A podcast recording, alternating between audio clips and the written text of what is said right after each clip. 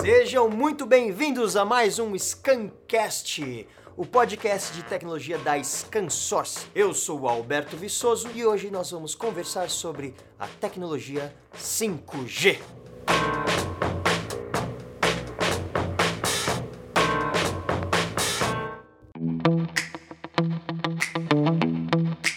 Para a gente começar a falar sobre o assunto de 5G, a gente precisa eliminar algumas interferências que a gente tem quando a gente fala sobre 5G. Primeira interferência: algumas pessoas acham que o 5G já está na casa delas, principalmente em grandes metrópoles, como a cidade de São Paulo. A cidade de São Paulo o pessoal acha muito. Mas sabe quando você tá lá o seu modem, você abre o seu celular e aí tem o nome da sua rede e embaixo tem o nome da sua rede, tracinho 5G? Aí a pessoa fala: "E olha só, na minha já tem 5G". Não, não tem, tá? Aquilo não é o 5G que a gente está falando, 4G, 5G. Aquilo só significa que o seu aparelho transmite também em frequência de 5 GHz, ou seja, é mais rápido, mas não é o 5G. Essa é a primeira dúvida que a gente tem que eliminar. Segunda dúvida, quando a gente fala sobre 5G, na verdade, a gente está falando sobre a geração da comunicação sem fio, somente sem fio. Então, a gente fala sobre internet sim, só que não estamos falando de internet com fio. Com fio é uma coisa, sem fio é outra. Beleza? Vamos partir daí. A internet 5G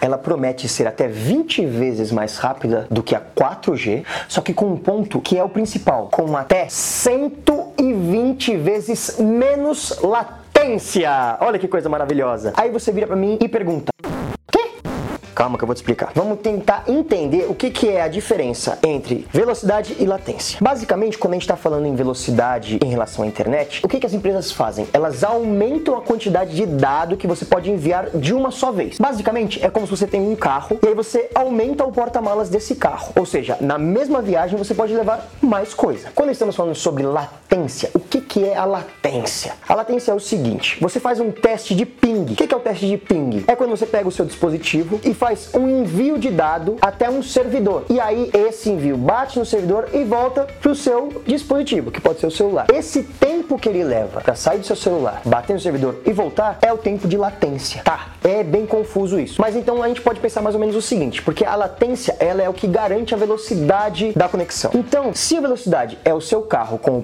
porta-malas maior, a latência nada mais é do que a estrada bem asfaltada. Essa é a diferença entre velocidade e latência. Quanto menor o tempo da latência, significa que a estabilidade da conexão é muito maior, o que permite que dispositivos com conexão sem fio não fiquem perdendo a conexão. Essa é a ideia do 5G para que você possa conectar, por exemplo, carros uns com os outros. Imagina só, se a conexão dele cai, o que acontece? Você causa um acidente. E isso é o que a gente não quer. Por isso que a latência tem que ser muito estável e com um tempo muito baixo.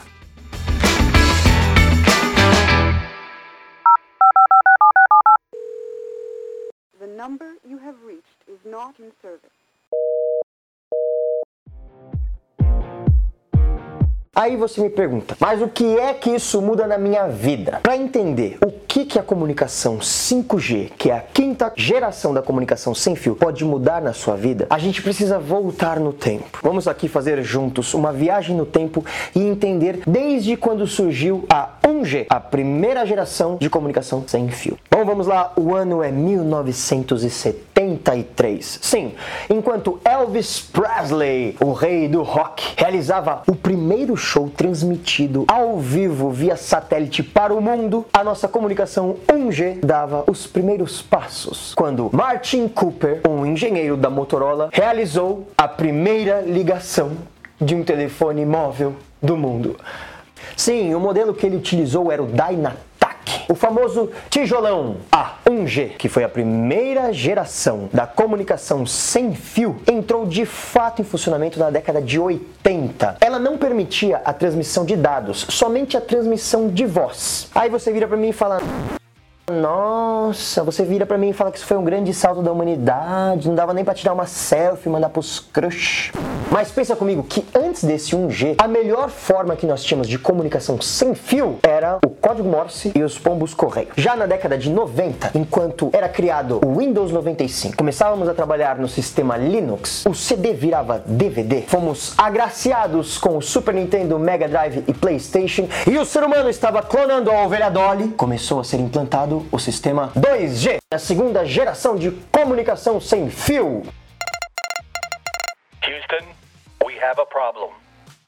A grande novidade do 2G foi o sinal digital, que permitiu, além da transmissão de voz, o envio de pacotes de dados e mensagens SMS. A partir de agora, com a comunicação em 2G, era possível acessar de alguns modelos de celular a internet. Bem que a velocidade era muito baixa e os sites precisavam ter páginas pensadas para o celular, que o conteúdo era reduzido e a qualidade era baixíssima. Antes de chegarmos à tecnologia 3G, tivemos ainda o 2 2.5G. Sim, que foi uma evolução do 2G, mas não chegava ao 3G. E é o famoso GPRS ou ED, que até hoje a gente cruza quando a gente está num lugar com sinal muito ruim, aparece lá no nosso celular GPRS ou rede ED. Isso é o 2.5G funcionando no seu aparelho. Surgem as redes sociais, Facebook, Orkut, ICQ, MSN, LinkedIn. Sim, o pendrive substitui o disquete, o Blu-ray substitui o DVD. A Apple lança o iPod e o iPhone revolucionando o mercado de MP3 players e de celulares. E no meio dessa surra de ciência e tecnologia, somos agraciados com ele, que revolucionou o mundo. O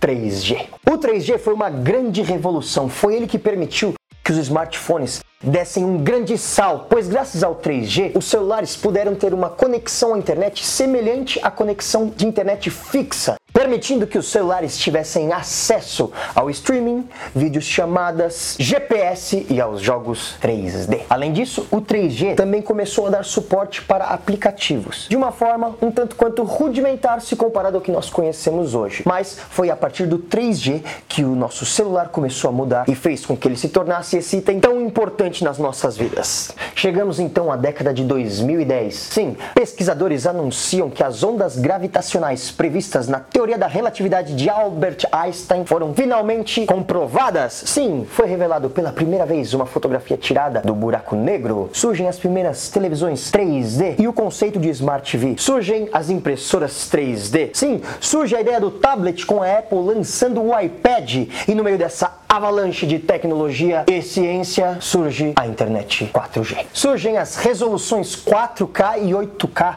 e surge também o conceito de Big Data. Algumas das principais diferenças do 4G para o 3G foram as seguintes. O 4G ele pode ser até 100 vezes mais rápido que o 3G. O 4G também permite que muito mais usuários se conectem à rede sem perder a qualidade do sinal. Uma outra grande mudança do 4G em relação ao 3G é que ele prioriza o tráfego de dados na internet, que é o envio de vídeos, fotos, mensagens, ao invés do tráfego de voz que é aquela velha chamada que você não aguenta mais atender.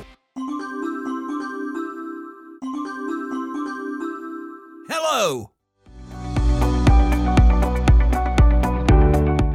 E olha como que é engraçado como o mundo dá voltas, né? A primeira geração da comunicação sem fio, que foi o 1G, a grande revolução que ela fez foi justamente permitir que as pessoas telefonassem entre si. E hoje, com o 4G, ninguém mais aguenta falar no telefone. O 4G permitiu também a criação de aplicativos como Waze, iFood, Uber, que são aplicativos que mudaram a forma que a gente vê o mundo. Hoje em dia, a gente tem e controla o mundo na palma da nossa mão. Chegamos enfim ao ano de 2020, sim, o tempo presente.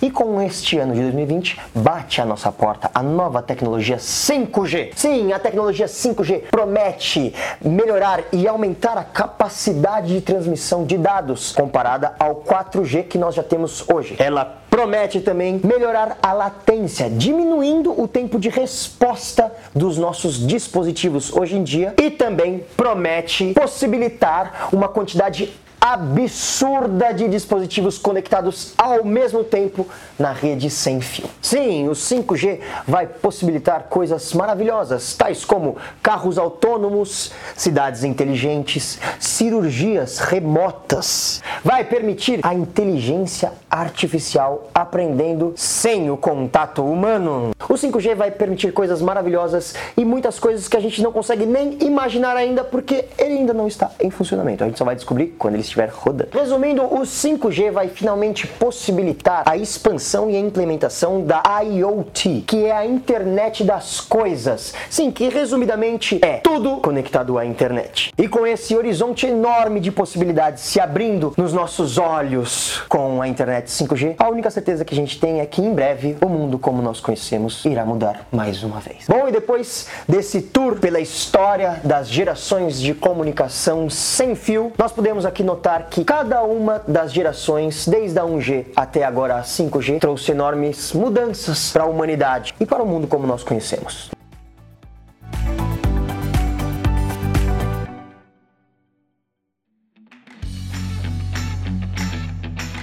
E o nosso Scancast de hoje vai ficando por aqui.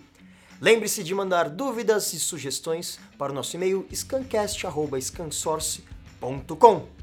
É isso, nos vemos no próximo episódio de podcast. Até a próxima e tchau!